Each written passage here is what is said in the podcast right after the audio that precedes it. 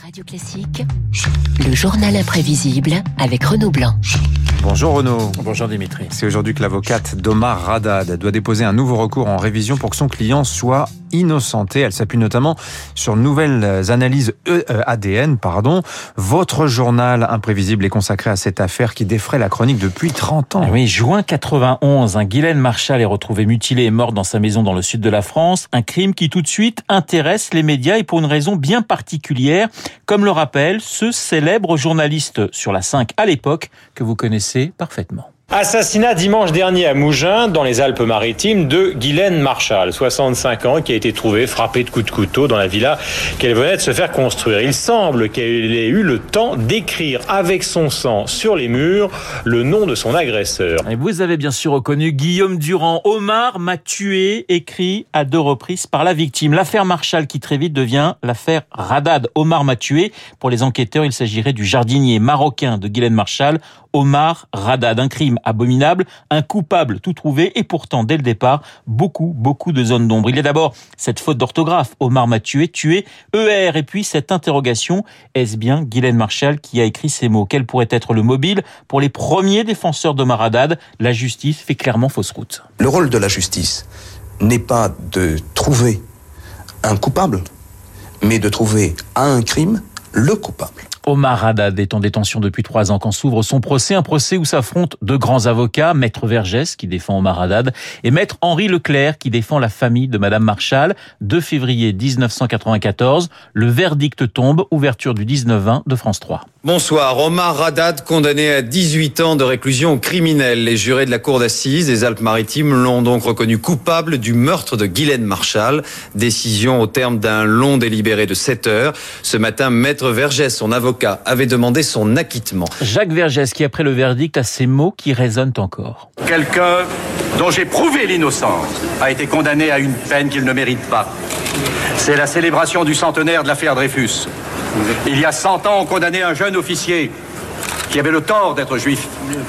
Aujourd'hui, on condamne un jardinier parce qu'il a le tort d'être maghrébin. Omar Haddad, victime du racisme de la justice. Le coup est rude pour la défense et pour Henri Leclerc, vice-président des droits de l'homme en France. À cette époque, l'affaire Haddad qui mobilise de nombreux intellectuels. C'était une erreur judiciaire au su et au vu de tout le monde. C'est-à-dire, tout le monde pouvait se rendre compte, au fur et à mesure, de toutes les erreurs de la procédure, de toutes les erreurs de l'instruction. Et malgré ça, la justice avançait comme s'il était sourde et aveugle. Alors vous avez reconnu Jean-Marie Roire, futur académicien, et qui écrira quelques semaines après le verdict un livre sur cette affaire Omar Haddad, La construction d'un coupable. Omar Haddad en prison, mais le 10 mai 1996, Daniel Bilalian ouvre le journal de 20h de France 2 par ces mots. Madame, Monsieur, bonsoir. Le président de la République a décidé aujourd'hui de faire usage de son droit de grâce en faveur d'Omar Haddad, ce jardinier condamné en 1994 à 18 ans de prison pour le meurtre de sa patronne, Ghislaine Marshall. La grâce n'est que partielle, mais elle devrait permettre aux détenus d'être libérés dans deux ans. Pression, dit-on, du roi du Maroc, Hassan II, sur Jacques Chirac. Une grâce partielle, mais qui permet à Omar Haddad de sortir de prison le 4 septembre 1998, après sept ans et deux mois en prison. Omar Haddad et cette première déclaration. Bien sûr, j'attends de la vérité. Parce qu'aujourd'hui même, je suis libre, mais en même temps, je ne suis pas libre à 100%. C'est quelque chose qui a déchiré ma vie, déchiré ma vie, mes enfants, toute ma famille. C'est quelque chose, euh, on ne peut pas en vivre avec ça.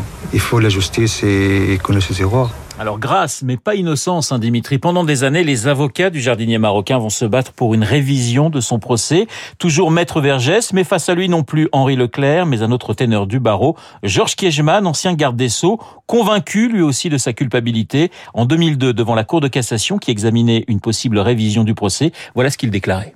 Je suis réconforté par le fait que le ministère public partage mon analyse du dossier, c'est-à-dire encore une fois celle des faits et pas celle des déclarations tapageuses. Je vous parlais du livre de Jean-Marie Roire. Il va inspirer un film en 2011, 20 ans après le début de cette affaire. Un film réalisé par Roche Dizem. Petit extrait de cette bande-annonce. Vous donneriez votre main à couper comme arrête innocent? Tout de suite. C'est un travail d'assassin, pas de jardinier marocain. Connaissez-vous ce proverbe arabe? Qui ne sait ni lire ni écrire doit cacher sa tête dans un trou. J'espère que votre livre va arranger les choses. Je peux rien vous promettre, Latifa. L'ADN masculin trouvé sur les lieux du crime n'est pas celui d'Omar Haddad. Alors est-ce aujourd'hui le dernier rebondissement de cette affaire? Une affaire qui divise toujours autant. Il y a quelque chose chez lui vraiment qui impressionne. C'est un martyr, le martyr d'un système qu'il a écrasé, on ne sait pas pourquoi. Le fait qu'il soit maghrébin n'est bien entendu pas un élément de culpabilité, mais ce n'est pas non plus parce qu'il est maghrébin qu'il est innocent. Voilà les avis totalement opposés de Jean-Marie Roire d'un côté et d'Henri Leclerc de l'autre. Omar Haddad, victime ou coupable? Une même question, Dimitri, depuis 30 ans. Oui, bah, il y a la vérité judiciaire et puis il y a la vérité tout court. Celle-ci, nous, nous ne l'aurons sans doute jamais. Merci, inspecteur Blanc, c'était passionnant. Il est 8h moins 5 sur Radio Classique. Alors imaginez euh, qu'on soit en pénurie de stations-service. C'est passé exactement.